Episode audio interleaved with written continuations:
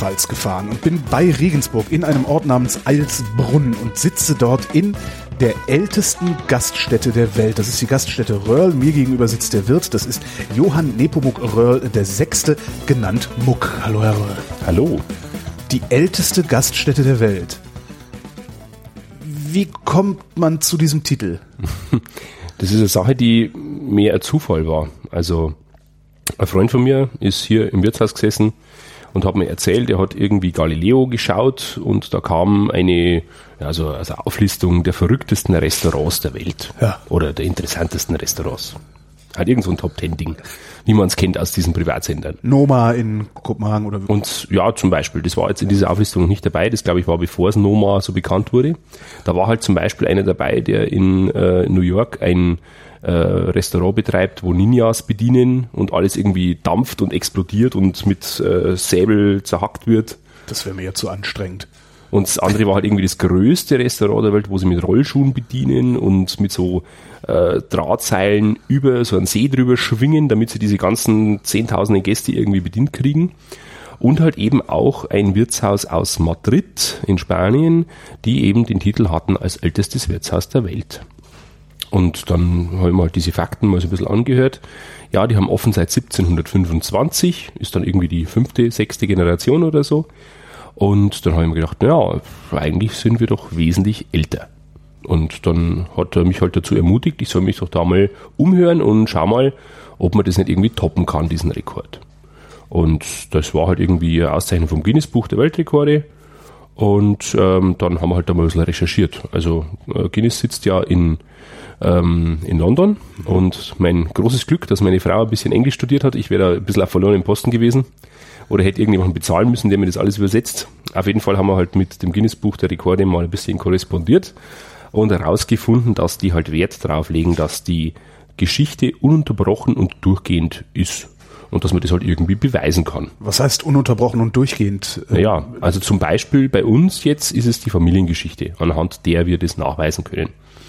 Also wir haben eine Familienchronik, die hat ein entfernter Verwandter von mir, der leider schon verstorben ist, äh, verfasst. Die hat 150 DIN A4 Seiten. Und da haben halt sämtliche Röhrl, von denen wir wissen, irgendwie aufgeführt, wie die ähm, mit uns verwandt sind über elf Generationen hinweg, wo die hingekommen sind, wen die geheiratet haben, wo die geboren sind, wo die gestorben sind, teilweise halt mit Quellenangaben, also da hat er Staatsarchive abgefahren, in Landshut und in Amberg und so weiter und hat halt diese ganzen Urkunden zusammengesucht, hat sich die rausschreiben und beglaubigen lassen, dass das alles äh, seine Richtigkeit hat und äh, haben halt diese ganzen Bezüge hergestellt, irgendwelche Grabsteine abfotografiert und dann hat er halt das alles Stück für Stück zusammengetragen und anhand dessen nachweisen können, dass unsere Familie seit 1658 ohne Unterbrechung dieses Wirtshaus hier in Eisbrunn betreibt. betreibt. Das Ja. heißt, es ist nicht das Haus in Besitz der Familie, sondern es ist auch tatsächlich in Betrieb. Ja. Ununterbrochen. Also natürlich gibt es mal einen Ruhetag oder einen Betriebsurlaub, Gut, klar. aber ansonsten ist es tatsächlich in der Familienhand seit 1658. Das sind jetzt mittlerweile 360 Jahre. Ist das ein großer Druck, der da auf einem lastet, wenn das so ein dynastisches äh, Phänomen ist? Also ich würde es nicht als Druck bezeichnen, ich würde es eher als Motivation sehen. Also es hat mich halt damals, äh, wie wir das herausgefunden haben, ich habe das Wirtshaus vorher schon betrieben, das war 2010, wo wir diesen Rekord bekommen haben und seit 2006 habe ich dieses Wirtshaus betrieben und ähm, da haben wir gedacht, hey, das ist eine schöne Möglichkeit, mehr Menschen auf dieser Welt zu zeigen, dass es uns gibt. Dass wir nicht nur irgendein Dorfwirtshaus sind, das halt da auch irgendwo existiert auf dem Land, sondern äh, dass wir auch wirklich was Besonderes sind und nicht nur immer sagen, wir sind was Besonderes. Und jetzt haben wir auch noch einen Beweis dafür. Haben wir in der Ecke eine Urkunde hängen und da steht es jetzt drauf und jeder kann es nachlesen. Und eine lustige Anekdote an der Stelle, die hat sogar einen Tippfehler. Den haben wir dann auch erst gefunden, als ich das Ding auf Facebook gepostet habe. Und irgendwer gefragt hat, sind denn die vom Guinness-Buch nicht fähig, äh, ein, ein korrektes Englisch zu schreiben? Dann haben wir halt ans Vielleicht war es gar nicht das Guinness-Buch, sondern irgendein Blender. ja, möglich. Dass sie da irgendeinen Typen eingestellt haben, der einfach nicht richtig schreiben kann. Könnte ich gewesen sein. Bin auch nicht so der Rechtschreibe-Fan. Aber gut, wir haben auf jeden Fall dann eine zweite Ausführung bekommen von dieser Urkunde und da ist halt dann einfach der Absatz, äh, in dem der Tippfehler drin ist, weggelassen worden. Haben Sie die Geschichte des Hauses im Kopf seit dem 17. Jahrhundert? Grob. Also die Geschichte des Hauses ist ja übrigens noch viel älter. Also wir wissen, dass äh, um 1030 rundum hier Bier gebraut wurde. Okay. Also es gibt in Regensburg... Von Familie Röhrl? Nein. Nein. Okay. Also es gibt in äh, Regensburg ein Kloster, St. Emmeram, Taxis, falls mhm. Ihnen das was sagt. Mhm. Und ähm, die haben damals quasi die Braugerechtsame vergeben. Das war einfach so eine Berechtigung, Bier zu brauen. Und das war auf dem Amthof, also das ist immer quasi der Ammerbauer, der größte Bauer im Dorf, mhm. hatte solche Gerechtsamen, äh, dass er halt Steuern eintreiben durfte, den sogenannten Zehent damals. Und da, das war halt immer in Form von Getreide oder irgendwelchen landwirtschaftlichen Erzeugnissen oder halt eben auch Bier. Und dass man dieses Bier herstellen durfte, das hat Emmeram damals erlaubt. Und aus diesem Amthof, der diese Gerechtsame gehabt hat, ist wohl dieses Wirtshaus entstanden. Ähm, Wirtshaus ist es deswegen geworden, weil hier Handelsrouten nach Nürnberg und Kelheim vorbeigeführt haben. Und das waren nicht ganz unwichtige Handelsrouten und dementsprechend haben halt manche Händler, die halt hier irgendwie von A nach B gereist sind, äh, Pause gemacht und, und die Pferde haben, betankt. Ja klar. Ja. In die Fremdenstallungen, das war ja damals auch so ein Seuchenthema. Fremdenstallung? Ja, genau. Also wenn man seine eigenen Pferde oder Ochsen, was man halt zum Ziehen von schweren Lasten hatte, ja. hat man nicht in den gleichen Stall gestellt wie die Pferde oder die Ochsen der Fremden. Weil ansonsten hier Krankheit, Seuche, was auch immer, die Gefahr besteht, dass da irgendwer sich gegenseitig ansteckt. Deshalb gab es eine Fremdenstallung, wo man halt eben sein Vieh untergestellt hat, so wie man heute in sein Auto in die Garage fährt. Und dann hat man natürlich was gegessen und was getrunken und ist am nächsten Tag weitergezogen. Und deswegen ist hier überhaupt ein Wirtshaus entstanden. Wissen, wissen Sie, wann das Wirtshaus entstanden ist? Hm, nicht genau. Also okay. die Aufzeichnungen aus dieser Zeit sind sehr vage. Da gibt es wenig gesicherte Erkenntnisse, weil ja da, erstens mal konnte damals fast noch niemand schreiben. Stimmt. Ja, und Mönche. Ja. ja, eben, da wirklich nur in der Kirche ist da viel aufgeschrieben worden. Oder bei den Gelehrten oder bei den äh, Adligen weil da halt die Familiengeschichten schon immer wichtiger waren, als wie sie das ähm, bei, sage ich mal, normalen, einfachen Bürgerlichen waren. Und äh, dementsprechend gibt es halt da auch keine Aufzeichnungen, wo die Rödels zu dieser Zeit waren. Wissen wir einfach nicht. Äh, wir wissen nur, dass dieses Wirtshaus betrieben wurde von verschiedenen Betreibern. Da gibt es auch Aufzeichnungen drüber, diese Geschichte habe ich jetzt nicht genau im Kopf, aber im Dreißigjährigen Krieg, der dann irgendwann so um 1600 Aha. Schlag mich tot war, ist äh, Eilsbrunn als Ortschaft und die Gegend hier außenrum einfach mal zehn Jahre lang komplett entvölkert gewesen. Da hat niemand gelebt. Ja. Es war ungenutzt und ist zusammengefallen. Und was wir dann wieder wissen, ist, dass ein gewisser Georg Hofmeister zum Ende des Dreißigjährigen Krieges dieses Gebäude gekauft hat und hier ähm, halt diesen Wirtshausbetrieb wieder aufgebaut hat. Und ich vermute mal, er hat eine sehr schöne Tochter gehabt, weil mein Urvorfahre Andreas Röhrl, elf Generationen zurück, ja. hat sich in die verguckt. Der war vorher als äh, Bierbrauer in Schönhofen in der Schlossbrauerei tätig. Das ist auch noch so eine Sache, die wir wissen von ihm, wo mhm. er herkam. Schönhofen ist eine Ortschaft hier drei Kilometer weg. Diese Brauerei gibt's auch schon lange nicht mehr. Und ja, der ist halt dann eben hier als Bierbrauer und Taverner im Pfarrmatrikel aufgeführt, wo wir wieder bei der Kirche wären. Die Kirche hat schon immer aufgezeichnet. Ja, ja. Und da ist äh, der, der Bierbrauer und Taverner Andreas Röhrl im Jahre 1658 aufgeführt als Taufpate. Und man hat sich quasi als Bürgerlicher in seinem Ort immer irgendeinen wichtigen Menschen aus dem Ort gesucht, der der Taufpate war dass der halt quasi die schützende Hand über das Kind legen kann. Meistens finanzieller Natur natürlich. Das heißt, er hat damals schon eine Bedeutung auch hier im Ort gehabt. Ja, natürlich. Bierbrauer und Taverner war damals ein extrem angesehener Beruf. Mhm.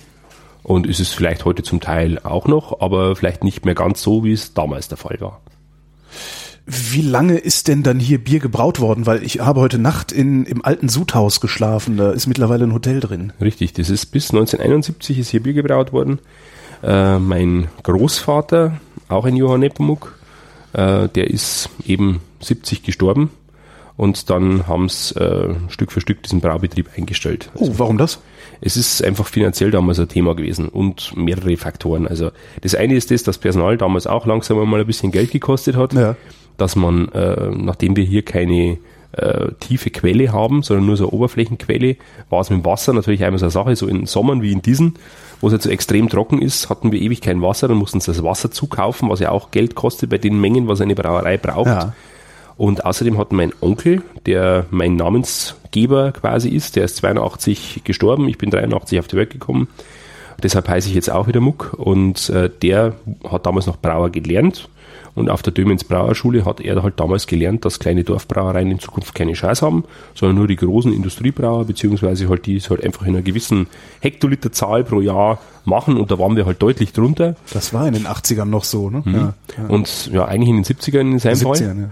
Und dann ähm, hat halt er gesagt, okay, für ihn, er sieht da keinen Sinn, großartig zu investieren. Und deswegen haben sie den Braubetrieb damals eingestellt. Bedauern Sie das? Weil Extrem. heute, heute würde es wieder funktionieren. Heute würde das sehr gut funktionieren, weil so Kleinstbrauereien, ich meine, man sieht es am Craftbeer-Trend, ja, ja. so Kleinstbrauereien haben total in. Und da haben die Leute auch bereit, äh, Geld dafür auszugeben, dass sie irgendein besonderes Bier gebend, äh, trinken dürfen, das es halt einfach nicht so oft gibt. Und ähm, es gibt ja teilweise Leute, die wirklich von Brauerei zu Brauerei ziehen, um sich durchzuprobieren mhm. und halt nicht immer das gleiche Industriebier zu trinken, was sie überall auf der ganzen Welt bekommen. Ja. Planen Sie noch mal eine Brauerei aufzumachen? Vielleicht im Keller, ein Hektoliter oder sowas? Spätestens, wenn ich einen ganz großen Euro-Lotto-Gewinn mache, dann sofort. ja, das ist ja, das leider, ist dann, wenn ich mir ein Haus hier in der Region kaufe, genau, von dem ist, Gewinn. Das ist leider halt wie immer mit viel Kosten verbunden, so eine ja. Geschichte. Und vor allem Bierbrauen ist jetzt keine Sache, die ich gelernt habe. Und äh, da müsste ich ja auch wieder irgendeinen Braumeister einstellen oder mir die Zeit nehmen, noch schnell ein Brauerstudium zu machen. Vorher müsste ich noch das Abitur nachholen, weil studieren darf ich ja aktuell noch nicht. Also es wäre sehr, sehr viel vonnöten, damit ich überhaupt wieder brauen könnte. Und wenn ich brauen würde, dann möchte ich natürlich auch, dass das extrem gutes Bier wird und nicht nur irgendeine gepanschte Plörre. Mhm. Also so, so im, im Keller brauen oder so am, am Balkon irgendwas Kleines, also eine Kleinmenge herstellen, mag mit Sicherheit mal ein schönes Abenteuer sein. Aber wenn da mein Name draufstehen soll und ich das verkaufen will für teures Geld, dann sollte das Produkt natürlich schon von vorne bis hinten richtig gut sein. Gibt es denn seit dem 17. Jahrhundert, also seit die, seit die Familie Röhrl diese, diese Gaststätte übernommen hat, gibt es da dann detailliertere Familienaufzeichnungen? Also konnten, konnten Sie nachvollziehen, wie sich das Geschäft entwickelt hat, wie sich die also Familie im Ort auch entwickelt hat vielleicht? Bücher über die Finanzen aus der Zeit gibt es eigentlich nicht mehr. Also wir haben mit Sicherheit noch ein paar Bücher von meinem Großvater oder von meinem Urgroßvater, wie da damals die Bierverkäufe oder die Übernachtungszahlen so waren, weil wir hatten neben dem Biergarten äh, von 1902 bis in die 60er Jahre auch schon Übernachtungsmöglichkeiten. Es mhm. wird jetzt aktuell als Museum genutzt, da können wir später nochmal drauf kommen. Da gibt's noch Übernachtungsbücher. Also Aha. man hat ja ein Melderegister wo sich jeder Hotel Übernachtungsgast in einem Hotel eintragen muss. Und da haben wir teilweise Eintragungen aus dem Ruhrgebiet, aus Nürnberg oder sogar aus Berlin, die aus, äh, in, den Zeit, in der Zeit von 1902 bis in die 60er Jahre bei uns übernachtet haben. Und da kann man schon ein bisschen rekonstruieren, wie, die, wie der Geschäftsgang damals so war. Und was ich jetzt noch weiß, also aus den Erzählungen meiner Eltern oder Tante und Onkel und auch natürlich von unseren älteren Stammgästen, muss Eisbrunn in den 70er, 80er Jahren so ein extrem beliebtes äh, Naherholungsziel gewesen sein für die Regensburger. Weil viele erzählen, dass sie halt dann damals eben mit ihren Eltern hier immer zu Fuß am Sonntag rausgewandert sind von Regensburg. Sind teilweise eben mit der Straßenbahn oder so bis zur westlichen Endstation gefahren, ja. in Prüfening und sind halt dann zu Fuß äh, über die Brücke drüber marschiert oder mit, äh, mit der Fähre rüber gefahren über die Donau und halt dann durch den Wald, der hier ist, der Pfarrersteig, ist so ein Wanderweg hier mhm. hoch, eins da entlang marschiert und ähm, ja, haben halt dann hier mittags quasi eingekehrt, haben gegessen, haben dann teilweise noch auf den Alpinersteig, das ist so eine ähm, Wanderregion hinter uns, mhm. wo so ein ganz besonderer, ein besonderer Jurastein ist, der für unsere Region ganz typisch ist, halt immer noch ein bisschen spazieren gegangen und äh, sich halt einfach das schöne Labertal angeschaut und sind dann teilweise nachmittags zu Kaffee und Kuchen oder zur Brotzeit wiedergekommen und halt dann abends wieder zu Fuß nach Hause marschiert. Und es war quasi so der sonntägliche Familienausflug in dieser Zeit. Passiert das heute noch? Äh, ja, natürlich, aber seltener. Also die meisten Leute reisen bei uns mit dem Auto an mhm. und schimpfen dann natürlich, dass sie nicht so viel Bier trinken können, weil sie ja noch Auto fahren müssen.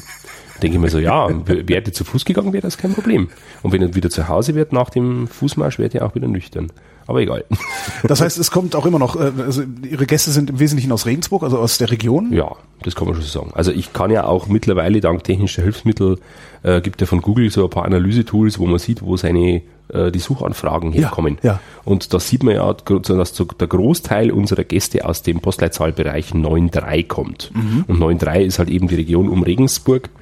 Und da haben die meisten unserer Gäste her. Also sagen wir, unser Einzugsgebiet ist durch diese äh, Guinness-Buch-Geschichte und dass wir jetzt das älteste Wirtshaus der Welt sind, etwas größer geworden.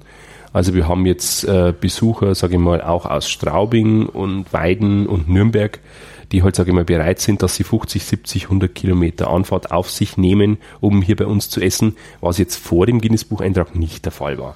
Also ich würde eigentlich, ich würde erwarten, dass die halbe Bundesrepublik hier einfällt, um wenigstens einmal im ältesten Wirtshaus. Äh, ja, das kommt schon immer mal wieder vor, aber das ist tatsächlich eher der, der kleinere Anteil der Gäste. Also wir haben, ich war ja auch schon bei diversen äh, Fernsehauftritten, zum Beispiel im Norddeutschen Rundfunk bei Kai Pflaume mal gesessen ja. in der Sendung Kaum zu glauben. Mhm. Und ähm, nachdem komplett Norddeutschland das gesehen hat und kurz darauf Ferien losgingen, haben natürlich etliche Norddeutsche, die auf dem Weg Richtung Gardasee oder weiß der Italien waren, ja klar, das genutzt, dass sie halt einfach über die A3 fahren und Sinzing mal die Ausfahrt nehmen und die fünf Kilometer Umweg nach Heißbrunn nutzen und hier halt einfach mal essen gehen, um sich das anzuschauen. Und das ist natürlich schon schön. Oder auch die Geschichte, wir waren dieses Jahr bei Kabel 1 zu sehen in mein Lokal, dein Lokal Aha. und äh, haben da mit drei anderen Kollegen zusammen den ersten Platz gemacht. Und ähm, ja, da waren natürlich auch viele Leute dabei, denen war ich halt einfach sympathisch oder meine Frau oder meine Familie oder unser Essen oder unser Ambiente. Kann man sich ja aussuchen, was ihnen daran gefallen hat. Die halt dann teilweise wirklich äh, aus, keine Ahnung, irgendwo Saarland oder so den Abstecher zu uns gemacht haben und um halt einfach sich das mal anzuschauen. Wie ist es hier? Ist es wirklich so gut, wie es im Fernsehen ausgesehen hat? Oder wie man jetzt eben in der Zeitung gelesen hat, dass das ein Familienbetrieb ist mit so und so vielen Jahren äh, Tradition und äh, so richtig echte bayerische Wirtshauskultur, das wollen sie einfach mal aufsaugen und sehen. Was ist denn echte bayerische Wirtshauskultur? Die bayerische Wirtshauskultur ist ähm, in wenige Worte zu fassen tatsächlich etwas schwierig, weil es ähm, weil es eine Mischung ist aus einer besonders herzlichen, menschlichen Art. Und das haben wir Kölner auch. Ja, ja schon. Aber das, äh, das, das, das, da kommt beim bei den Bayern kommt da oft einmal so ein bisschen der Grant dazu. Der Grant, das ist, da, da gab es vor kurzem einmal einen Fernsehbericht, den wollte ich mir unbedingt mal anschauen, ich bin noch nicht dazugekommen, wo einfach über den bayerischen Grant als Kunstform gesprochen wird. Oh, das klingt interessant. Ja. das muss ich mir tatsächlich mal noch anschauen. Schlechte Laune als Kunst und nicht als Haltung. Das ist ja, eigentlich eine sehr schöne Idee. Also es gibt tatsächlich Menschen, die diesen, diesen bayerischen Garant schätzen. Den wird man jetzt bei uns im Wirtshaus nicht ganz so oft und so häufig finden wie in anderen Wirtshäusern, weil wir schon gerade bei unseren drei kleinen Kinder hier aufwachsen, darauf achten, dass hier ein sehr familiärer Ton herrscht. Aber die bayerische Wirtshauskultur ist in meinem Befinden, ich meine, ich bin ja hier aufgewachsen, bin als kleiner Junge mit der Windel schon hier rumgelaufen und mit dem Bobbycar rumgerauscht. Ähm, für mein Befinden muss ein, ein bayerisches Dorfwirtshaus, was ein Familienbetrieb ist, da muss man sich halt einfach fühlen wie zu Hause. Da muss halt einfach das möglich sein, dass der Hund mit rein darf, dass die Kinder irgendwie durch die Stühle fetzen und unter der Bedienung ihrem Rock durch. Und äh, dass hier halt einfach ein pulsierendes Leben ist und dass auch die, die Leute, die hier reinkommen, mehr oder weniger ihr komplettes Leben hier drin verbringen. Die zur Taufe, zur Kommunion, zur Hochzeit, zur Beerdigung, was auch immer, ihre Feier hier verbringen, die einen Sonntagsausflug machen, die mal unter der Woche mit einem Arbeitskollegen abends ein Bierchen trinken gehen und die halt auch äh, Essen auf den Tisch gestellt bekommen, das halt genau dem entspricht. Also so wie man es von der Mama zu Hause kennt. Echt gekocht, gute Produkte aus der Region und halt nicht irgendein Scheiß, muss man auf den Convenience Food. Ja, genau. ja. Da habe jetzt ich zum Beispiel überhaupt keinen Bock drauf. Ich will einfach gutes Essen, das auch gerne mal ein bisschen deftiger sein darf, wo man mal nicht unbedingt die Kalorien zählt, sondern sagt, so, heute lasse ich es mir mal gut gehen. Heute ja, warum geht man denn sonst voll. ins Wirtshaus? Es gibt Köche, die sagen, ich bin kein Ernährungsberater, sondern eher ein Genussberater. Ja, genau. Das ist es. Und ähm, das ist das, was für mich die bayerische Wirtshauskultur ausmacht, dass man eben gerne mal ein Bierchen oder zwei oder drei mehr trinkt, dass man halt wirklich gutes Essen auf den Tisch gestellt bekommt und dass halt alles irgendwie so ein bisschen familiär abläuft hier. Aber das ist doch genau das, was eigentlich jeder will. Zumindest, wenn ich mir meinen erweiterten Bekanntenkreis angucke, ist es genau das, was jeder möchte. Er möchte so ein, er möchte eigentlich dieses bayerische Wirtshaus haben. Mhm. Warum sterben die dann trotzdem wie die Fliegen? Also, was ein ganz wichtiger Punkt ist, sind die politischen Rahmenbedingungen. Ich bin jetzt beim Hotel- und Gaststättenverband sehr aktiv ja. und versuche da auf politischer, zumindest Landesebene, äh, aktiv an der Gestaltung mitzuwirken, weil ähm, die Politiker sagen zwar immer in ihren Reden, wir müssen schauen, dass wir die Wirtshäuser retten und den ländlichen Raum besser erschließen, dass der auch wieder lebenswert wird dass die Digitalisierung bis aufs letzte, auf den letzten Bauernhof durchdringt und so weiter. Aber da ist halt leider sehr viel Geschwätz dabei. Ja. Und ähm, wir haben in der Gastronomie, also ich habe es jetzt die letzten 20 Jahre live mitbekommen, jetzt bin ich 35, mit 15 bin ich in die Ausbildung zum Koch gegangen und war natürlich vorher hier auch schon im Wirtshaus tätig.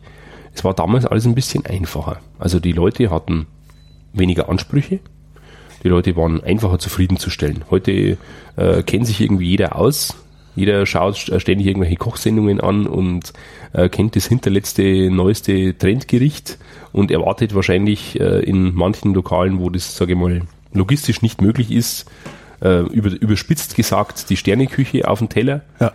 Und, ähm, Aber unter 10 Euro. Natürlich, wenn es geht, ja. darf es nichts kosten. Es muss Spitzenqualität, am besten bio und ökologisch und aus der Region und vom Bauern, wo man das Schwein höchstpersönlich noch gestreichelt hat, bevor es in den Schlachtbetrieb gefahren ist.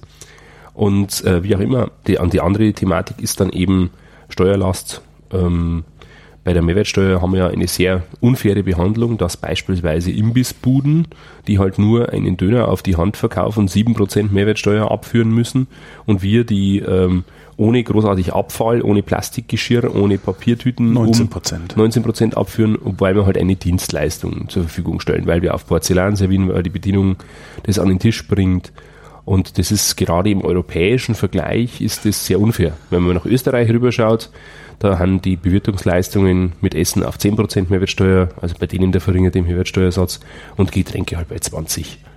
Und ähm, nachdem wir uns halt mittlerweile tatsächlich auch mit vielen Ketten ihr, habt auch Getränke sind auch 19 in, ja genau also es ist halt immer wenn wenn man irgendwo sitzt und isst ist immer 19 ja, richtig ja, okay mhm. und ähm, also ich habe tatsächlich nur die Möglichkeit äh, mit 7% Mehrwertsteuer etwas zu verkaufen, wenn ein Gast bei mir etwas abholt, ja. wo ich es wieder in nicht nachhaltige ja. Mitnahmebehälter abfüllen muss.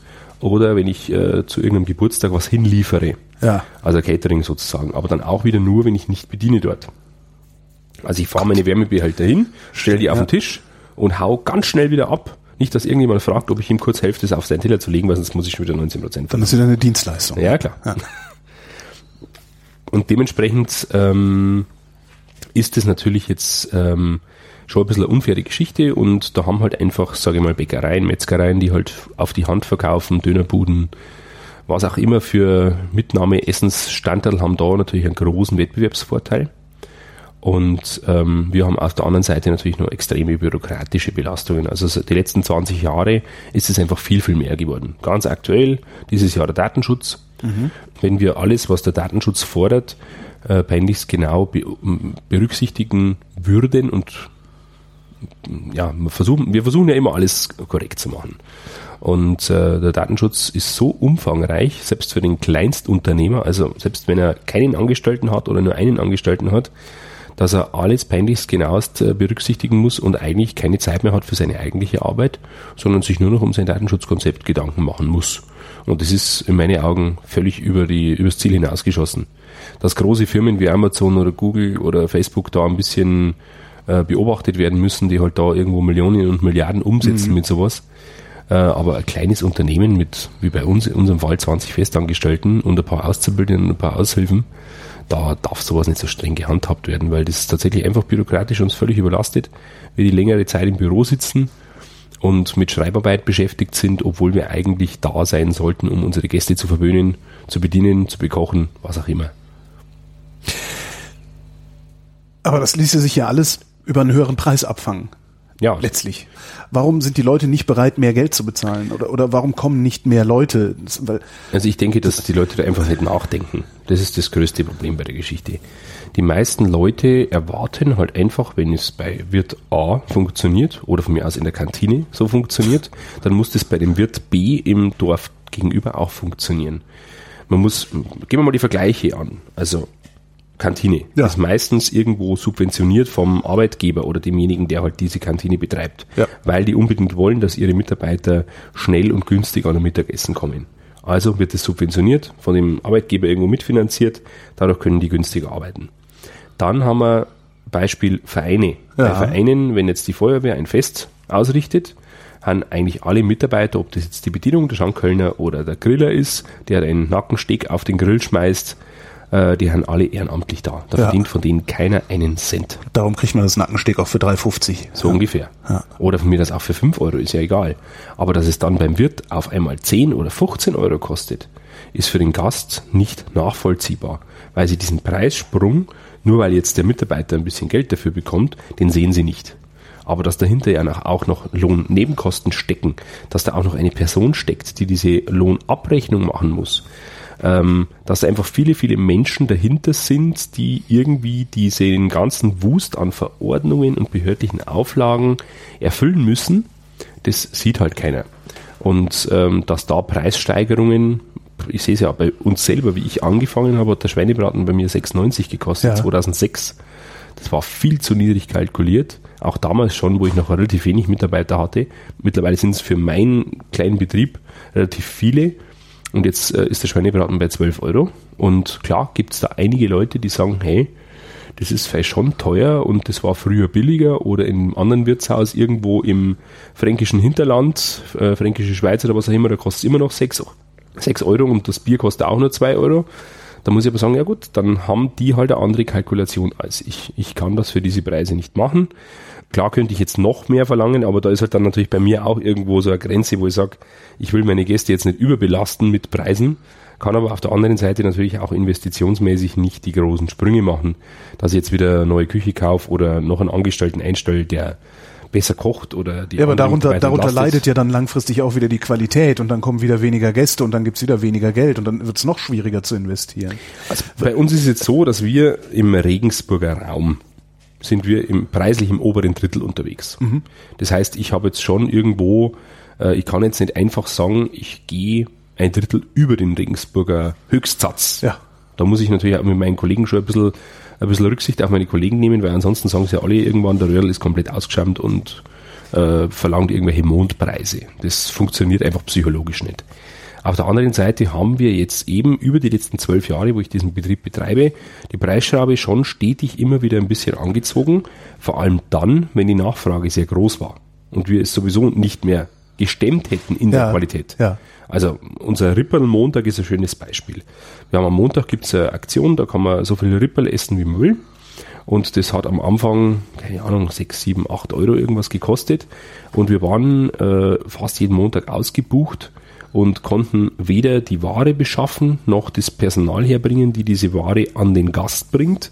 Die Wartezeiten für die Gäste waren unangenehm und es war einfach für alle Seiten unzufriedenstellend. Also haben wir den Entschluss gefasst, wir erhöhen den Preis und hoffen dadurch, die Nachfrage etwas runter zu regulieren. Das hat funktioniert. Also wir waren dann deutlich über 10 Euro und haben halt dann nicht mehr 120, 140 Kilo Ripperl gebraucht, wie das halt vor ein paar Jahren noch der Fall war, sondern vielleicht einmal 60 oder 80 Kilo. Und das war halt eine Menge, die wir mit unseren Mitarbeitern, mit unserer Küche, mit unseren Köchen, auch mit unseren Zulieferern, den Metzgern gewährleisten konnten und in einer Qualität an den Gast bringen konnten, die uns gefallen hat und die auch für den Gast zufriedenstellend war. Jetzt war, wie gesagt, ist zwar ein bisschen weniger los, aber die Gäste gehen zufriedener raus. Und das ist ja in der Summe genau kommen das. dann auch wieder. Richtig, das ist genau das, wo wir hinwollen.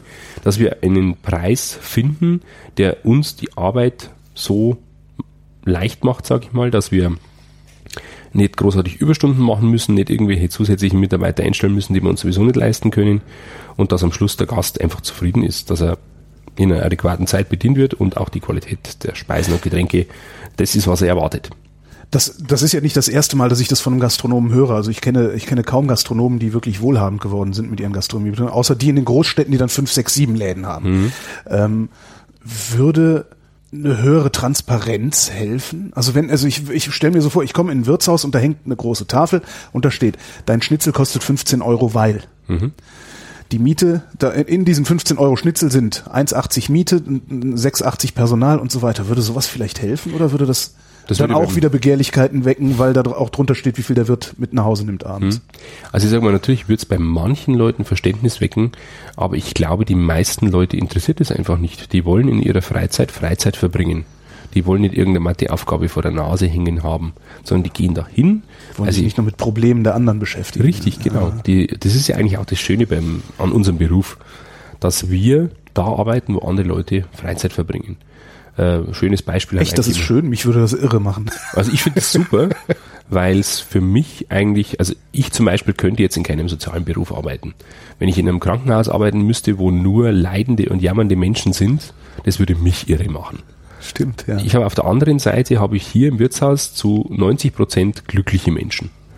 Weil sie zum Beispiel auf einer Hochzeit sind. Die sind schön angezogen, kriegen was Gutes zu essen, sind glücklich, weil ein Haufen alte Freunde da sind und die Verwandten, die man schon lange nicht mehr gesehen hat. Selbst die von der Beerdigung fangen irgendwann wieder an zu lachen. Natürlich. Ja, stimmt. Vor allem, wenn der, der bereits Gestorbene eine lustige Person war und die Anekdoten aus dem seinem Leben erzählt ja. werden und dann eben das dritte Bier im Kopf ist und man ein bisschen eine lockere Zunge hat und dann die andere Anekdote noch auspackt. Also das ist das Schöne für mich in einem Wirtshaus. Es ist immer lebendig, es sind immer fröhliche Menschen hier und ich äh, erlebe die Menschen, wenn sie ihr sauer verdientes Geld ausgeben, weil sie sagen, das habe ich mir jetzt mal verdient. Ja. Jetzt habe ich die ganze Woche für meinen Chef geackert wie ein Schwein und jetzt will ich mal mein Geld auf den Kopf hauen und jetzt will ich mal genießen, jetzt will ich mal einen schönen Sonntag machen. Und da erwischst du die Leute eigentlich immer in einer schönen Situation. Und das ist das, was für mich den Job so angenehm macht. Und was auf der anderen Seite auch noch eine schöne Sache an dem Job ist, ich krieg jeden Tag sofort mit, wie ich gearbeitet habe. Wenn ich gut gearbeitet habe, dann haben die Gäste zufrieden und beim Abräumen kriege ich ein Lächeln oder vielleicht sogar ein gutes Trinkgeld. Und ähm, wenn ich schlecht gearbeitet habe und mich ein paar Gäste angemotzt haben, weil ihr Essen verbrannt war oder äh, die Bedienung unfreundlich zu ihnen war oder was auch immer passieren kann in der Gastro, dann weiß ich das auch direkt. Und so ein schnelles Feedback, dass ich immer merke, dass ich jeden Tag vor allem die Chance habe, es wieder besser zu machen, das äh, ist eine Sache, die mich sehr zufriedenstellt diese ganze finanzielle Seite klingt so, und das höre ich auch von anderen Gastronomen, auch aus dem Bekanntenkreis, dass es eigentlich immer eine Gratwanderung ist, dass ihr eigentlich immer relativ dicht an der Pleite vorbeischrammt. Ist das auch hier so? Ja, also es gab schon die eine oder andere Situation, wo ich überlegt habe, sperre ich zu und werde ich Angestellter. Also ganz klar, vor allem in der Zeit vor dem Guinness-Bucheintrag gab es die Situation öfter, Gibt's heute auch noch ab und zu, weil man halt einfach ähm, sehr wetterabhängig ist. Das ist einmal das eine. Wenn ähm, halt einfach die Tage, wo es zählt, wo eigentlich viel Umsatz gemacht wird, plötzlich äh, riesen Regenwolke aufzieht und alles nass ist. Dürfte ein gutes Jahr gewesen sein dieses Jahr. Ging so, aber es gab tatsächlich auch ein paar so Gewitterlagen, ja. die uns halt einfach den Samstag oder Sonntag komplett verregnet haben. Okay. Also Regen gab es bei uns schon, mhm. zwar sehr wenig, aber halt immer zu den ungünstigsten Zeiten. Mist. Ich habe schon immer versucht, mit Petrus da irgendwie einen Deal zu machen, dass er eigentlich Regen nur zwischen Mitternacht und 6 Uhr morgens erlaubt, weil da würden sich die Landwirte freuen, da würden sich die Gastwirte freuen und die anderen Menschen, die halt bei Sonnenschein irgendwas unternehmen wollen, auch, aber irgendwie findet er das nicht so cool. Ähm, ja, und wir haben dann oft das Problem, Samstag, Biergarten füllt sich, zack, Gewitterwolke zieht auf, macht einmal alles nass und der Biergarten ist leer und du musst alles neu aufdecken. Deine ganzen Salz-Pfefferstreuer ist alles nass, musst du alles wieder trockenlegen, neu befüllen, sauber machen, Besteckkrüge, Servetten, alles ist irgendwie nass und ähm, ja, das ist natürlich schon sehr unangenehm. Aber klar, war ein guter Sommer, brauchen wir überhaupt nicht diskutieren. Aber das weiß ich halt nicht, wie das jetzt zum Beispiel nächstes Jahr wird. Nächstes Jahr kann es sein, dass mir den kompletten Sommer oder zumindest an den Schlüsseltagen alles verregnet. Und dann bin ich finanziell tatsächlich schon wieder in einem Engpass. Und der Winter ist ja auch immer relativ lang und hart bei mhm. uns. Da muss man natürlich im Sommer immer ein bisschen Rücklagen bilden, dass man über den Winter wieder drüber kommt. Und dass man natürlich auch seine Mitarbeiter ordentlich bezahlen kann, dass das auch langfristig mit denen funktioniert, weil die wollen ja auch eine Ganzjahresstelle, die wollen ja nicht irgendwie saisonmäßig bei uns arbeiten. Das sind immer so die Dinge, die einen da beschäftigen. Sind Sie der erste äh, Röhrl, der sich schon überlegt hat, zuzusperren und Angestellter zu werden, oder ist das äh, ich gehe mal davon aus, häufiger? Ich gehe mal davon aus, dass das früher ganz häufig der Fall war. Deswegen ist ja auch die Brauerei irgendwann zugesperrt worden, weil es immer mal wieder wirtschaftlich bessere oder schlechtere Zeiten gibt und natürlich auch den ein oder anderen besseren oder schlechteren Betriebswirt. Weil wenn man, wenn man sein Unternehmen nicht im Griff hat und seine Kosten nicht kennt und da an der richtigen Stelle nicht äh, dreht, dann kann es tatsächlich ein bisschen zu einem Problem irgendwann werden. Bisher haben wir noch sehr viel Glück gehabt und ich hoffe jetzt einfach mal, dass das die nächsten 360 Jahre so bleibt. Warum machen Sie das überhaupt? Ja, Bock drauf. so einfach ist es. Ja, aber anständige Kinder sagen doch dann irgendwann, äh, äh, wenn sie Schule fertig haben, ich gehe jetzt in die Stadt, ich mache jetzt ich, eine große weite Welt. Warum sind Sie auf der Scholle geblieben? Ähm, ich hatte durch diverse andere Jobs die Möglichkeit, ähm, alles zu entdecken für mich. Also, ich war nebenbei als DJ unterwegs, beziehungsweise bin ich es heute noch. Und da komme ich raus. Da sehe ich andere Städte, andere Regionen, komme viel rum, lerne viele Leute kennen. Und ähm, es hat mich aber trotzdem irgendwie immer nach Hause gezogen, weil dieses Wirtshaus einfach eine gewisse Faszination auf mich hat. Also bin hier als kleiner Junge eben rumgerannt und äh, habe immer schon ein bisschen mitgeholfen in meiner Teenagerzeit. Mal ein paar Gläser abräumen, mal ein paar Bier zapfen oder auch mal in der Küche irgendwie mithelfen, ein paar Teller spülen oder so. Und ähm, irgendwie habe ich gesagt, das ist eigentlich zu schade, um das zuzusperren. Weil das war schon irgendwie so an der Kippe. Also als ich das 2006 übernommen habe, war nicht klar, wie geht's weiter mit diesem Wirtshaus. Also davor schon. Äh, Tante und Onkel haben das betrieben und mein Bruder hat die Landwirtschaft von meinem Vater übernommen. Meine zwei Schwestern haben sich beruflich anderweitig orientiert, also war ich quasi der Einzige, der übergeblieben ist. Ja. Und daraufhin, zielführend, habe ich dann gesagt, okay, dann lerne ich halt mal Koch. Ist mit Sicherheit nicht verkehrt, dann muss ich nie verhungern, kann ich mich selber versorgen. Das war tatsächlich, man, der Kopf von einem Teenager ist da ziemlich lustig. Ich habe mir tatsächlich gedacht, naja, wenn ich jetzt irgendwann mal Koch lerne, dann muss ich nicht verhungern. Das war tatsächlich so die Intention, warum lerne ich jetzt Koch. Und ist natürlich ganz praktisch, wenn du irgendwann mal das Wirtshaus übernehmen willst, mhm. dann wäre es ganz gut, wenn du ein bisschen Ahnung davon hast. Und bin dann da eben relativ blindlings mit noch nicht mal ganz 23 Jahren reingestürzt in diesen Betrieb, hatte keine. Aber mit 23 haben Sie den Betrieb ja, übernommen? Vor zwölf Jahren. Das ist jung. Das ist sehr jung. Wow. Ich hatte keine Ahnung von Betriebsführung, ich hatte keine Ahnung von äh, Personalführung. Ich habe halt einfach mal gemacht. Holst deinen Gewerbeschein und legst los. Schwein gehabt. Mhm. Also es hätte auch ziemlich schief gehen ja. können. Ich habe auch schon ziemlich viel Geld verbrannt hier drin. Aber momentan oder seit einiger Zeit, auch schon vor dem Guinness-Bucheintrag, äh, bekomme ich eigentlich immer wieder von sehr vielen Menschen erzählt, die Ahnung von der Gastronomie haben, die Profis in dem Bereich sind, dass wir auf einem sehr guten Weg sind, dass wir ähm, einfach die richtigen Stellschrauben gedreht haben in unserem Betrieb, was die Qualität des Essens angeht, mhm. was die Servicequalität angeht, was Dekorationsthemen und so weiter, was halt einfach ein, das Gesamtkonzept von einem Wirtshaus ausmacht, dass wir jetzt nicht irgendwie alles ähm, modernisiert haben, auf Teufel komm raus, sondern auch mal Dinge, die schön sind, belassen haben. Mhm. Und die guten Sachen, wo es wert war, dass man mal ein bisschen angreift, halt einfach modernisiert haben. Von mir aus ein paar Techniken in der Küche oder auch an der Theke mal irgendwie da was Neues gekauft, dort irgendwo was gemacht. Auch viele Schulungen besucht über die letzten Jahrzehnte, dass man halt einfach am aktuellen Stand der Dinge ist, dass man halt weiß, was sind die Trends, was lässt sich in einem bayerischen Dorfwirtshaus umsetzen, ist es nur Schweinebraten und Schnitzel oder ist da vielleicht auch mal irgendwas anderes, dass man bei einer Veranstaltung was Besonderes bieten kann, dass man halt eben nicht alles kauft, was es an Essen von der Convenience-Industrie gibt, sondern dass man halt auch mal was selber macht, dass man ja. mal was ausprobiert und irgendwas zubereitet, was man jetzt vielleicht nicht üblicherweise überall macht. Das sind eigentlich so die Dinge, die mich da bewegt haben die letzten Jahre. Und ähm, da kriege ich eben immer wieder zu hören, ich bin auf dem richtigen Weg, wir machen das gut und wir haben da schon nicht die schlechteste Art, dieses äh, Wirtshaus zu betreiben.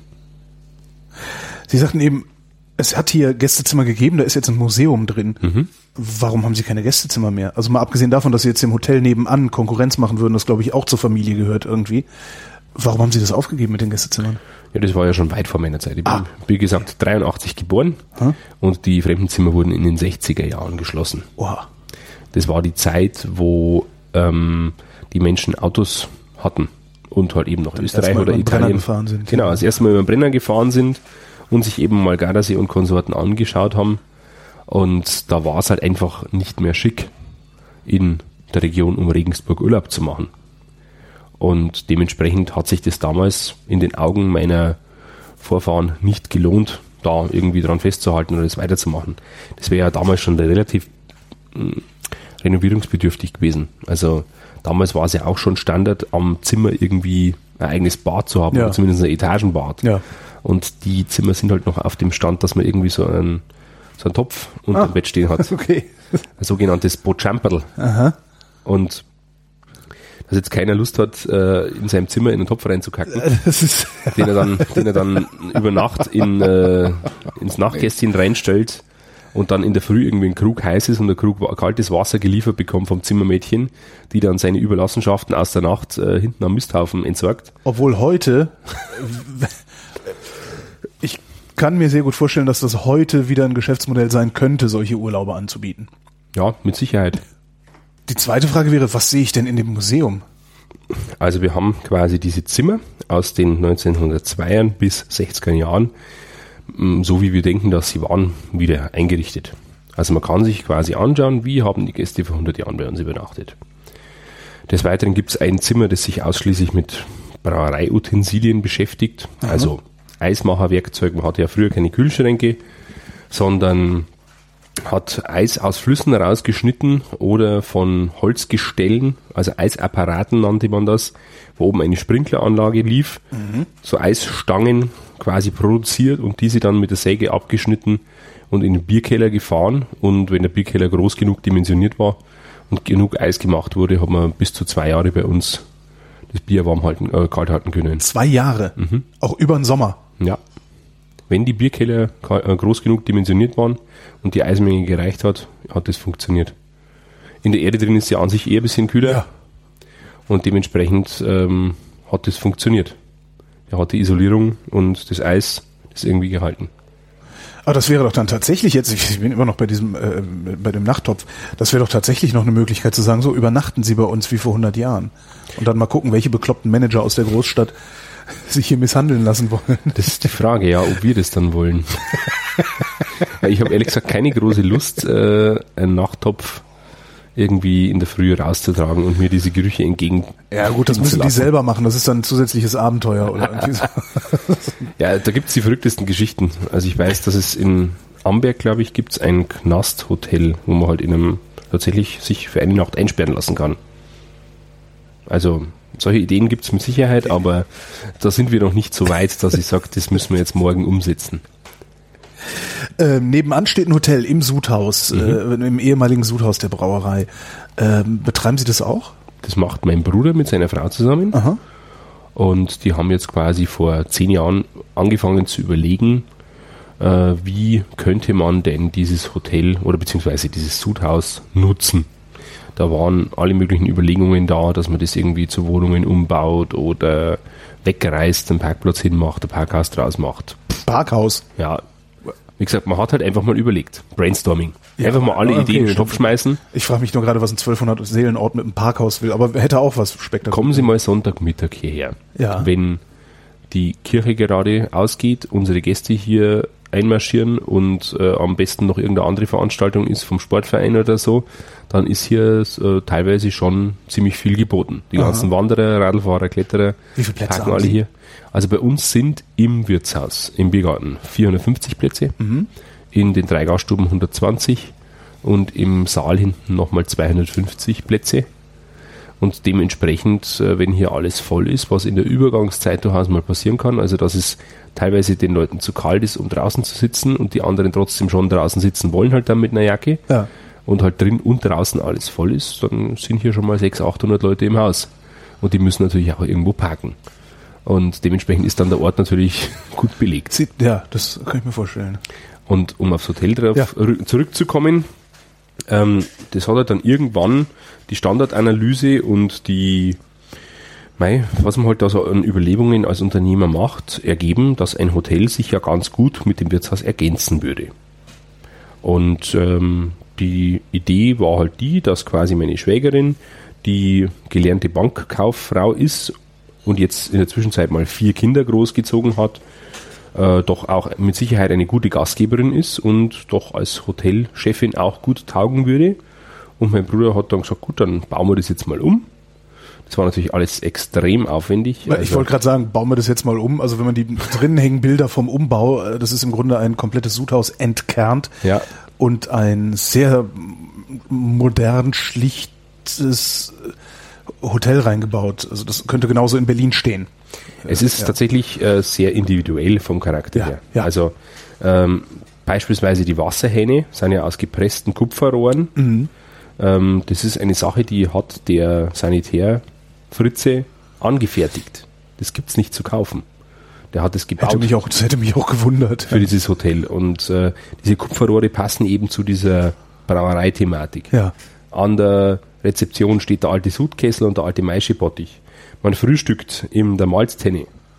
Man ähm, kann in der Suite, die früher die Darre war, also wo Ah, das Malz aha. getrocknet wurde, kann man schlafen.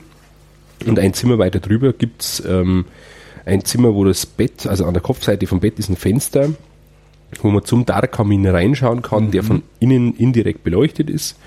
Und eine alte Dachgaube ist da drin.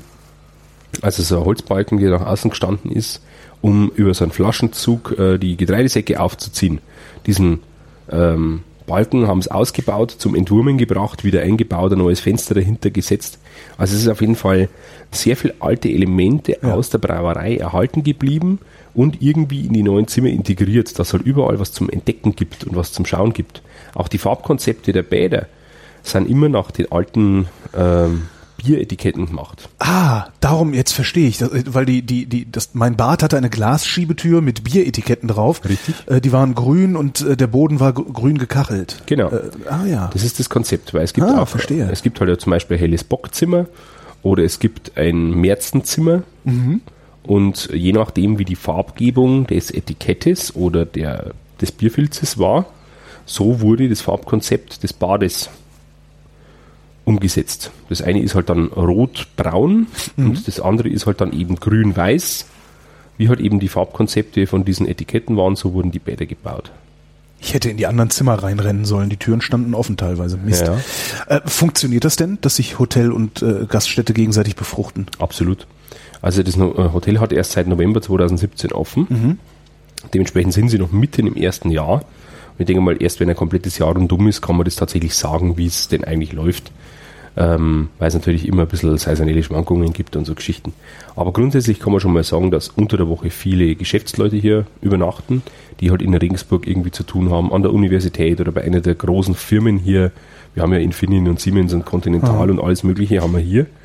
Und es gibt ja auch viele Kongresse in irgendwelchen, wir haben jetzt ein neues Kongresszentrum dazu bekommen in Regensburg, das Marina Forum, da wo im Hauptraum, glaube ich, 800 Leute, Leute in Reihenbestuhlung Platz haben. Und die Leute müssen ja auch alle irgendwo übernachten. Und viele suchen mittlerweile bewusst irgendwas außerhalb am Land, weil es da halt ein bisschen entschleunigter ist und nicht ganz so stressig wie in der Stadt drin. Und da ist, äh, glaube ich, unser Hotel ganz gut, weil es halt einfach nur fünf Kilometer von der A3 weg ist. Man Sinzing einfach runterfährt und ist gleich da. Nach Regensburg braucht man, wenn wenig Verkehr ist, 10 bis 15 Minuten. Und von daher ist das eine schöne Verkehrslage. Es gibt direkt neben dran ein Wirtshaus, wo es gutes Essen gibt und es gibt äh, ein Neuerholungsgebiet. Es gibt einen Alpinersteig, es gibt ein paar schöne Waldungen, wo man halt spazieren gehen kann oder auch ein Labertal, wo man ein bisschen Radl fahren, bouldern, klettern, wandern, was auch immer kann. Und ähm, die Leute schauen ja immer mehr so ein bisschen auf Outdoor-Sport und so. Und da ist es eigentlich schon ganz praktisch hier. Ich habe auf Ihrer Webseite gelesen, es gibt noch viel zu tun. Mhm. Was denn alles? Sehr viel. Also in erster Linie hätte ich gerne mal eine neue Küche. Da muss ich natürlich mit meinem Bruder sprechen, weil der der Hauseigentümer ist. Also dem gehört quasi die Landwirtschaft, das Wirtshaus und das Hotel. Und ähm, der muss mir halt natürlich da irgendwo sagen, was geht und was nicht geht. Bautechnischer Natur schon, weil die Küche ist auch irgendwie aus den 60er Jahre, denke ich. Der Holzofen, den wir noch drinstehen haben, ist von 1929. Traditionsofen. Ja, ja schon. Und ähm, ja, die Küche ist zwar für uns aktuell nutzbar und alles wunderbar, aber ist halt nicht praktisch und nicht äh, auf dem Höhe der, äh, auf dem Stand der Technik heutzutage, wie man heute arbeiten würde. Ist natürlich auch ein bisschen aufwendiger zu putzen, das Ganze. Alleine schon die Bodenniveaus. Also wenn man von der Theke in die Küche geht, geht man über eine Stufe. Wenn man von der kalten Küche in die warme Küche geht, äh, andersrum, wenn man von der warmen in die kalte Küche geht, geht man über eine Stufe. Wenn man von der kalten Küche in die Lagerräume geht, geht man in eine Stufe. Fällt halt jedes Mal aufs Maul, wenn man ein Tablett dabei hat. Ne?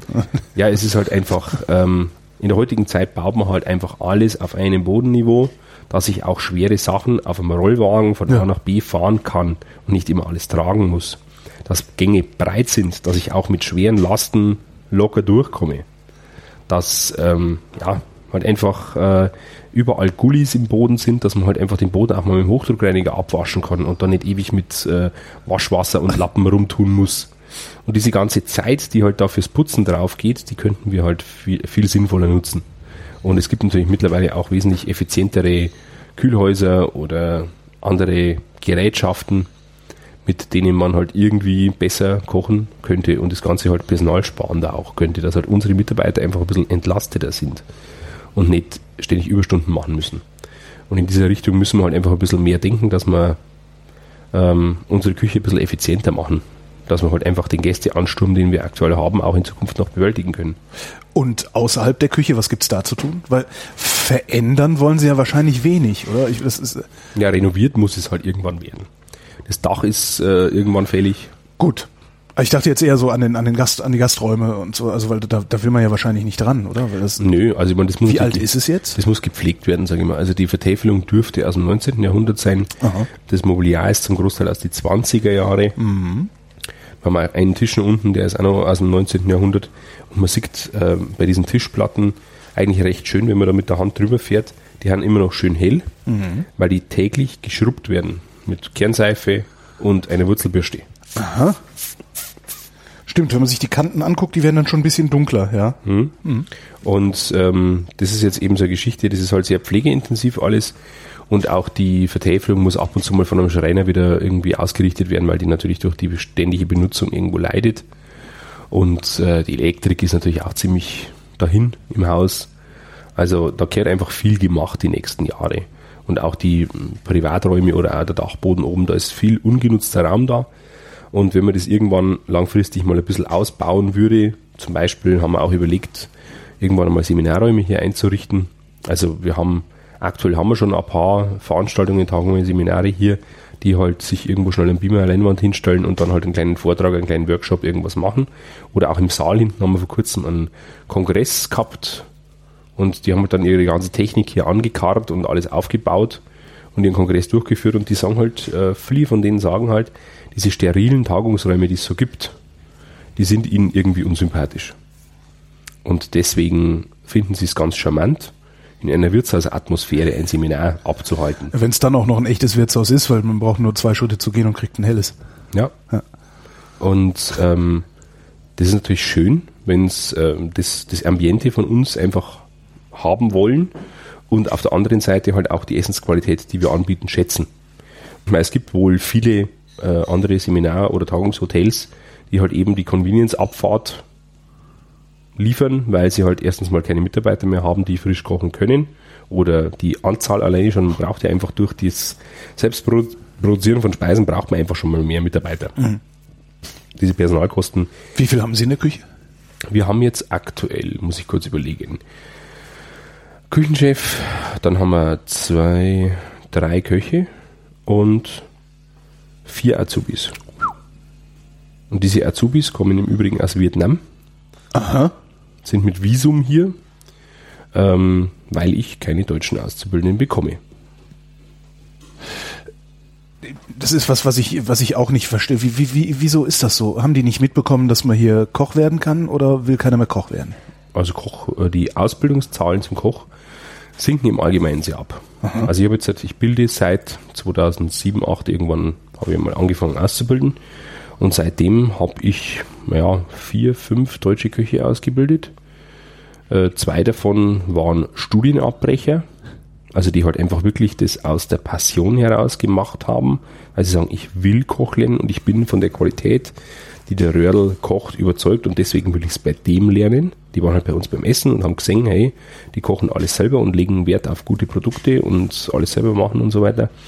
Deswegen will ich das da lernen. Und die anderen, die ich hatte, waren eigentlich meistens irgendwelche Leute, die irgendwie nicht gewusst haben, was sie sonst lernen sollen. Und sich dann ausgerechnet Koch ausgesucht haben, was Ja. jetzt nicht, was jetzt Oder- nicht der unanstrengendste Beruf ist. Oder halt dann so Geschichten wie jetzt eben Flüchtlinge und Vietnamesen. Also ich habe jetzt in unserem anderen Betriebsstätte, wir haben ein zweites Wirtshaus in der Regensburger Altstadt, Ach, oh.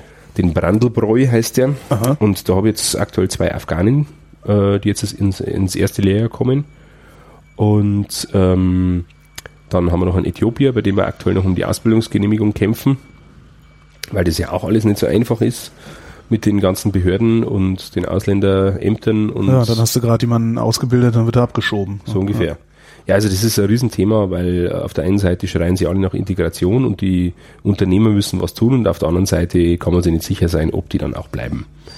Und das ist natürlich ein Riesenthema. Und dementsprechend schauen wir halt jetzt einfach, dass wir an allen Fronten irgendwie dazukommen. Ich habe jetzt auch ein neues äh, Ausbildungsbild, ein Berufsbild bei uns mit aufgenommen, das eigentlich nicht so typisch für die Gastronomie ist. Ich bilde auch Veranstaltungskaufleute aus. Aha. Weil das ist äh, ziemlich ein Modeberuf momentan. Das wollen die jungen Leute tatsächlich lernen. Da habe ich jetzt auch drei Auszubildende aktuell in diesem Thema. Die eine im zweiten Ausbildungsjahr jetzt dann ab 1. September und dann kommen eben noch zwei dazu, die jetzt ins erste Ausbildungsjahr kommen. Und äh, Veranstaltungskaufmann kommt ja normalerweise von so Konzertveranstaltern. Ich wollte gerade fragen, welche Veranstaltungen denn überhaupt? Ja, wir haben erstens mal viele, viele Hochzeiten, die organisiert ah. werden wollen. Also ja, die müssen natürlich schauen, passt der Blumenschmuck, wie ist es mit der Musik, wie ist es mit äh, Brautstehlen, wie ist es, also das, das Ich hatte jetzt tatsächlich so ja, Partys und Festivals im, im, im Hinterkopf. Natürlich. Klar, ja, das, äh, ja. klar, es ist ja eine Party. Ja. ja. es gibt auch äh, Kabarets bei uns. Wir haben mal ein Konzert, mal eine Veranstaltung, mal irgendein Bühnenprogramm, irgendeine Kleinkunstgeschichte, wir haben mal ein Vereinsfest, dann gibt's mal eine Weihnachtsfeier von irgendeiner Firma, die von mir aus irgendwelche verrückten Ideen haben, was für Spiele oder für Aktionen gemacht werden müssen. Wir hatten mal eine Firma, die hat im Dezember sich eingebildet, wir brauchen jetzt einen roten Teppich durch den Biergarten. Und in dieser Woche hat's halt einfach 1,20 Meter geschneit. Und dann haben wir halt irgendwie erstmal den kompletten Biergarten ausschaufeln müssen und da den roten Teppich verlegen, dann natürlich Heizpilze aufstellen, damit, damit keiner friert auf diesem roten Teppich, Schirme aufstellen, damit der Neuschnee, der noch runterkommt, nicht auf die Leute draufschneit. Und dann hatten wir natürlich auch noch eine aufblasbare Kuh im Biergarten stehen. Eine aufblasbare Kuh habe ich auch noch nie gesehen. Die aufblasbare Kuh wurde von einer Spedition aus Köln, glaube ich, sogar angeliefert. Mhm. Und da konnte man oben Wasser reinschütten und unten am Euter Wettmelken machen. Und kam Milch raus? Nee. Also Wasser. keine Wunder. Hätte ja sein können. Keine Wunderkuh. Dass wir ein Wunder gesehen hätten. Also, nee, nee. Äh, also so einen neuen, neuen Beruf reinnehmen als, als Ausbildungsbetrieb. Wie macht man das? Man sagt doch nicht einfach, so, hier, hier kannst du jetzt Veranstaltungskaufmann lernen. Also ich habe das tatsächlich von anderen gastronomischen Betrieben gehört, dass die sowas machen. Habe mich auch erst ein bisschen gewundert, warum machen die das, wie machen die das. Und habe mich halt dann einfach mit meinem Ausbildungsberater von der IHK unterhalten. Und der hat gesagt, ja, das geht grundsätzlich, aber wir müssen natürlich gewisse äh, Dinge erfüllen, dass das auch geht. Also, wir haben ja mehrere Leute mit Ausbilderschein bei uns im Betrieb. Der Küchenchef ist Küchenmeister. Aha. Der hat eine Ausbildungsberechtigung für die Köche. Da war ich, bis der den Meisterbrief hatte, der Ausbilder. Dann haben wir Restaurantfachleute ausgebildet. Da habe ich eine Bedienung von uns, die hat einen Ausbilderschein als mhm. Restaurantfachfrau. Mittlerweile hat es auch meine Frau. Und dementsprechend war ich jetzt wieder frei, weil jetzt haben wir jemanden für den Bereich Küche, jetzt haben wir jemanden für den Bereich Service.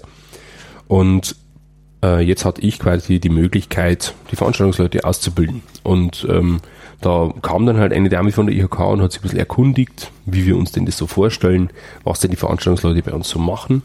Und der war natürlich wichtig, dass wir erstens einmal die Leute auch intensiv im Büro mit einspannen. Und nicht kellnern lassen die ganze Zeit. Genau, dass wir die nicht ja. einfach äh, versteckt als Restaurantfachleute rumlaufen lassen, sondern tatsächlich die auch ins Büro stecken und denen äh, Planung und Organisation von solchen Veranstaltungen auf dem Papier erklären.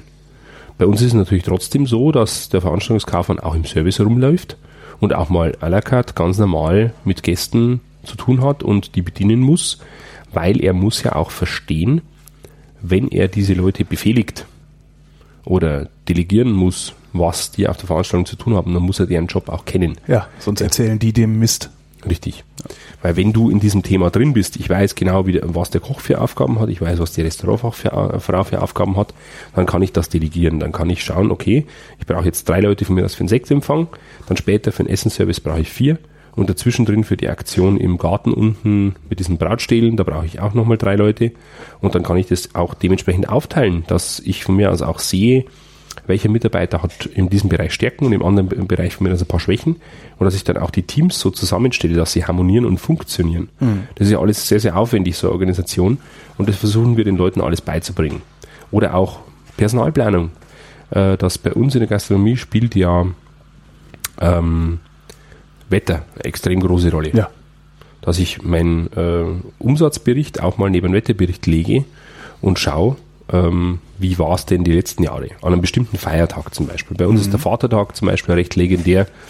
Da wird uns bei schönem Wetter eigentlich immer Tür und Tor eingerannt. Da ist immer die Bude voll. Und wenn ich halt einen Unterschied habe zwischen einem 16 Grad Vatertag und einem 25 Grad Vatertag, da kann der Umsatz mal schnell das drei- oder vierfache sein, ohne Probleme. Und das muss ich natürlich dann dementsprechend mit Personalplanung berücksichtitigen können. Mhm. Und das erklären und zeigen wir den Leuten. Genauso auch Geschichten wie Social Media Marketing. Wie betreue ich meinen Instagram-Account? Was ist der Hashtag? Wie benutze ich Facebook? Was mache ich mit den Instagram Stories? Ähm, wie pflege ich einen Blog? Wie mache ich die Bilder auf meine Homepage? Wie stelle ich mir das Veranstaltungen ein? Wie bewerbe ich meine Veranstaltungen? Brauche ich da Eintrittskarten? Muss ich da GEMA-Anmeldung machen? Mhm. Brauche ich ein Sicherheitskonzept? Brauche ich einen Türsteher? der irgendwie den Eintritt kontrolliert oder der für die Sicherheit sorgt, dass keiner irgendwie eine Schlägerei anzettelt oder was auch immer. Also das sind jetzt bei uns eher seltene Themen, weil äh, so wirklich überbordende Veranstaltungen, die halt irgendwie völlig eskalieren, haben wir jetzt eher selten. Eher selten. Ja, ist auch schon vorgekommen, klar. Gibt ja auch mal einen Faschingsball in seinem Wirtshaus. Ja, okay. Und wenn dann mal ein bisschen zu viel getrunken wird, dann kann es auch mal passieren, dass einer nicht so nett zum anderen ist, aber das konnte man bisher eigentlich immer noch mit den zwei Jungs hinter der Theke eigentlich ausfechten. Eine Wirtshausschlägerei habe ich auch noch nie gesehen. Das ist bestimmt spektakulär. Mit Sicherheit. Aber wie gesagt, es gibt halt so Szenen, ähm, da muss man sich halt zumindest darüber Gedanken machen, ist das für meine Betriebe relevant? Und eine GEMA-Anmeldung zum Beispiel ist es durchaus. Wenn da das kann teuer werden, ja. Wenn da eine Coverband kommt, die halt sämtliche Chart-Hits runterdudelt auf ihrer E-Gitarre, dann muss ich halt dafür eine GEMA-Anmeldung machen.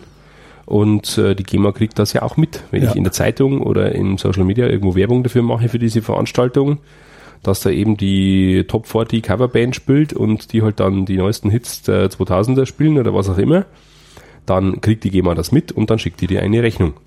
Und meistens dann auch noch eine Strafgebühr, wenn du es nicht angemeldet genau. hast. Und das sind also Dinge, das muss ein Veranstaltungskaufmann oder eine Kauffrau dann dementsprechend auch berücksichtigen. Diese äh, ausländischen Azubis, wo holen sie die her? Also es gibt in Regensburg einen Verein, der heißt Ausbildung statt Abschiebung. Mhm. Das sind quasi Flüchtlingshelfer, die halt einzelne ähm, Schützlinge haben. Und diese Flüchtlingshelfer treffen sich regelmäßig bei mir im anderen Lokal im Randelbräu und haben halt einen Stammtisch und mit denen unterhalte ich mich halt öfter. Und dann haben's halt, habe ich ihnen halt erzählt, dass ich durchaus auch Potenzial hätte, ein paar Leute auszubilden oder halt auch anbieten würde über meine Hotel- und Gaststättenverbandskontakte ein paar Leute zu vermitteln an andere Gastronomen und somit zumindest alle Flüchtlinge, die Koch lernen möchten, irgendwo auch in eine Lehrstelle zu vermitteln. Mhm.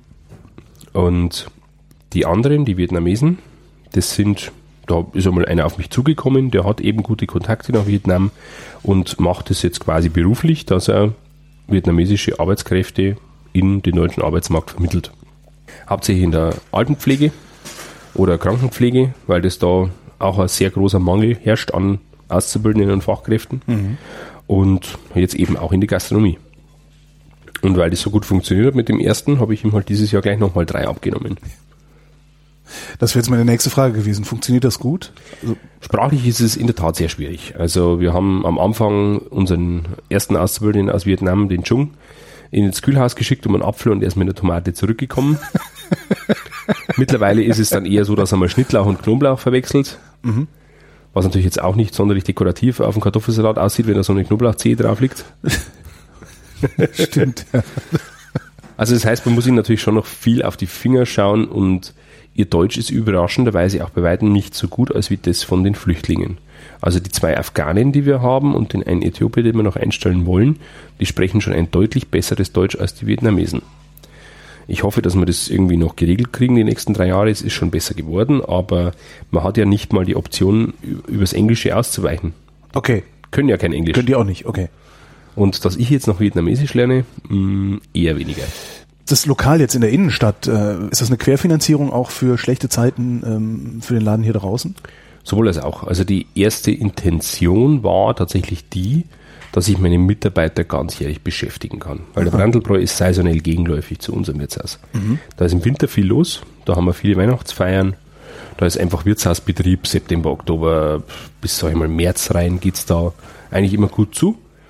Sobald das Wetter schön wird, schlägt es um, dann ist hier viel los und in der Stadt weniger. Weil das ist halt ein Lokal mit 150 Innenplätzen und die 40 Außenplätze, die wir haben, die sind sehr versteckt. Also die sieht man von der Straße aus nicht. Ja, hier wird gearbeitet. Ja. ja. und dementsprechend. Ähm, das heißt, das wäre dann der Geheimtipp Biergarten äh, in Regensburg. Ja, es ist halt in einem kleinen Innenhof drin. Ja. Und es gibt auch ein kleines Problem mit dem Biergarten, weil äh, das ist in so einem Vierkantgehöft drin. Aha. Und da sind viele Anwohner da und dementsprechend möchte gern unser Hauseigentümer, dass wir gegen 21 Uhr Schankschluss machen. Mhm. Das heißt, wenn man halt da bis um 11 sitzen möchte und halt vielleicht auch mal ein bisschen lauter lachen möchte, ist ein bisschen schwierig. Kommt hinterher einer und will mit einem reden. Ja. Und dementsprechend, äh, klar, ist es mal schön, um draußen zu sitzen, wenn es halt Mittag ist oder so, aber um abends äh, lau bis Mitternacht zu sitzen, ist es halt nicht geeignet und deswegen ist da im Sommer auch ein bisschen weniger los. Aber es ist eben eine schöne Möglichkeit, um unsere Mitarbeiter im Winter zu beschäftigen, für uns auch mal uns ein bisschen auszuprobieren und mal irgendwas Konzeptfremdes zu machen, mhm. was halt hier nicht so funktioniert, weil wir halt doch sehr traditionell hier sind. Und in Brandelbräu haben wir so den Untertitel, wir sind, äh, machen junge bayerische Küche. Deshalb dürfen wir auch mal gerne irgendwie ein bisschen experimentieren und was anderes ausprobieren. Was ist denn junge bayerische Küche? Was ist denn alte bayerische Küche? Ja, alte Schweinebraten, Kaspressknödel. Ja, das ist halt einfach sehr traditionell, so wie man es kennt, so wie es Mama und Oma schon gemacht haben ja. und wie es halt immer schon so war. Klar, interpretieren wir auch hier Dinge neu und modern, aber ich sage mal so, beim Brandelbräu sind wir etwas experimentierfreudiger. Da gibt es halt auch mal eine vietnamesische Rindsuppe oder so. Mhm. Oder irgendwelche Sommerrollen, die du jetzt in einem Wirtshaus nicht erwarten würdest. Ich war gerade in Miesbach äh, vor zwei Tagen, habe da mit einem Säckler gesprochen, der heißt Röhrl und ich sage, haha, ich rede mit noch einem Röhrl und der sagt, ja, kann sogar sein, dass wir mit dem Röhrl verwandt sind über sehr äh, weit verzweigte Ecken. Äh, ist Bayern voller Röhrls? Also es gibt auf jeden Fall viele Röhrls, die irgendwo gastronomisch oder brautechnisch mit uns verwandt sind. Da ist doch irgendein Vorfahre mal rumgekommen. Oder? Ja, also beziehungsweise waren halt einfach immer viele Kinder da. Also ich habe die Theorie, Eisbrunn hat einen sehr fruchtbaren Boden. Das wäre jetzt so mein Denken, warum, mhm. dass äh, so viele Kinder da waren. Wenn man sich unseren Stammbaum mal ein bisschen anschaut, das sind an der breitesten Stelle waren mal 15 Kinder da. Und die müssen natürlich auch irgendwas tun, weil es kann ja nicht jeder hier im Wirtshaus arbeiten oder in der Landwirtschaft, die nebenan waren. Und dementsprechend hat es halt eigentlich immer einen gegeben, der den Betrieb hier übergeben bekommen hat. Und die anderen sind zum Teufel gejagt worden. Beziehungsweise halt irgendwie ausbezahlt worden oder halt einfach haben ihr Glück woanders versucht. Ja. Und da gibt es zum Beispiel in Straubing eine Brauerei, das ist der Rödelbräu in Straubing. Ach, die hat mit euch überhaupt nichts zu tun. Also weil das Bier gibt's ja hier. Ja, das Bier gibt's hier. Der Rödelbräu in Straubing hat quasi seinen Ursprung in Eisbrunn. Also der Breu, der diesen Rödelbräu in Straubing gegründet hat, ja. der ist in Eisbrunn geboren. Das war ein Bruder meiner Urvorfahren. Und, äh, wie, wie, wie, viele Generationen ist es das her, dass ich das? Das war 1881. Drei, vier. Mindestens vier. Ja. Weil mein Urgroßvater hat um die Jahrhundertwende gelebt, also könnte auch von meinem Ur-Urgroßvater die Generation gewesen sein. Wahrscheinlich sogar eher, ja, denke ich mal. Ich müsste es nachschauen. Also das ist im Stammbaum tatsächlich etwas kompliziert. Mein Vater wüsste das mit Sicherheit auswendig, weil der macht bei uns übrigens die Museumsführungen. Ah. Das ist vielleicht noch eine interessante Geschichte. Mein Vater ist das wandelnde Geschichtslexikon im Haus. Der kennt sich mit dem Stammbaum aus, der hat sämtliche Geburts- und Sterbedaten im Kopf und der weiß genau, wer mit wem wann wie verwandt ist. Kennt ihr auch die, die Boulevardgeschichten von nebenbei, also den Gossip? so ein bisschen. Weil dann müsste ich mit dem vielleicht auch nochmal separat reden. Das könnte man auf jeden Fall mal ansteuern. Das wäre eine, wäre eine gute Idee. Ähm, ja, und um auf die Rödels an sich zurückzukommen, es gibt noch eine Brauerei in Erharting bei Mühldorf, das ist im Oberbayerischen. Mhm.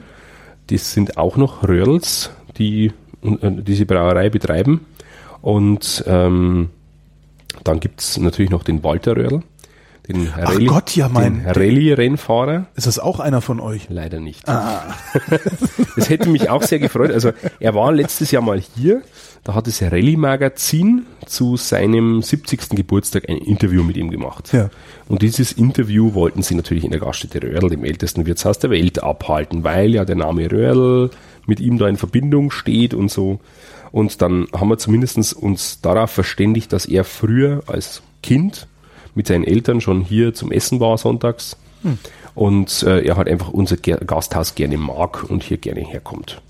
Und das äh, finde ich schon mal sehr charmant. Deswegen habe ich mir dann auch diesen, dieses Rallye-Magazin mit diesem Interview gekauft und sein, äh, sein Zitat mit ausgedruckt und mit draufgepackt auf äh, sein Foto, wo er bei uns in der Gaststube sitzt und das zeige ich immer mit Stolz her. Was steht denn drauf? Was hat er dann gesagt? Ja, dass er sich eben hier sehr wohl fühlt, so. dass er hier gerne zum Essen hergegangen ist in der Vergangenheit und auch hier gerne immer noch zum Essen kommt.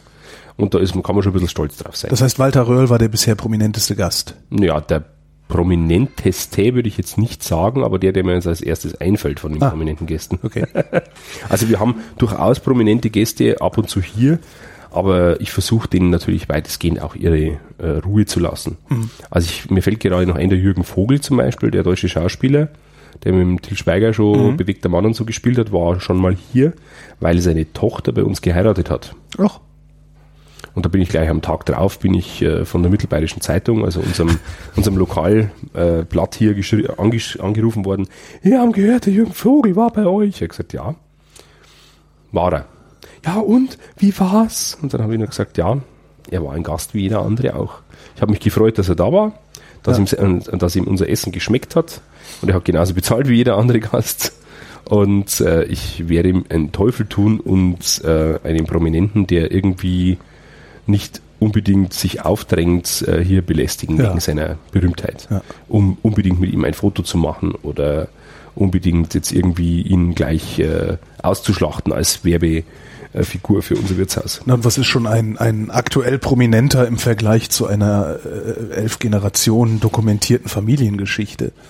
Ja, Das, daran, macht das eigentlich was mit einem? Also ist das ist das immer im Bewusstsein? Verändert das das Bewusstsein vielleicht? Also auch den Umgang mit Tradition, mit mit ja, ich meine, das ist ja dynastisch geradezu, was sie was also sie ich bin halt einfach sehr stolz drauf, was meine Familie hier geleistet hat. Ich meine, das hängt natürlich auch an vielen Zufällen. Also, dass beispielsweise immer ein männlicher Nachfahre da war, der den Namen weitergeben durfte.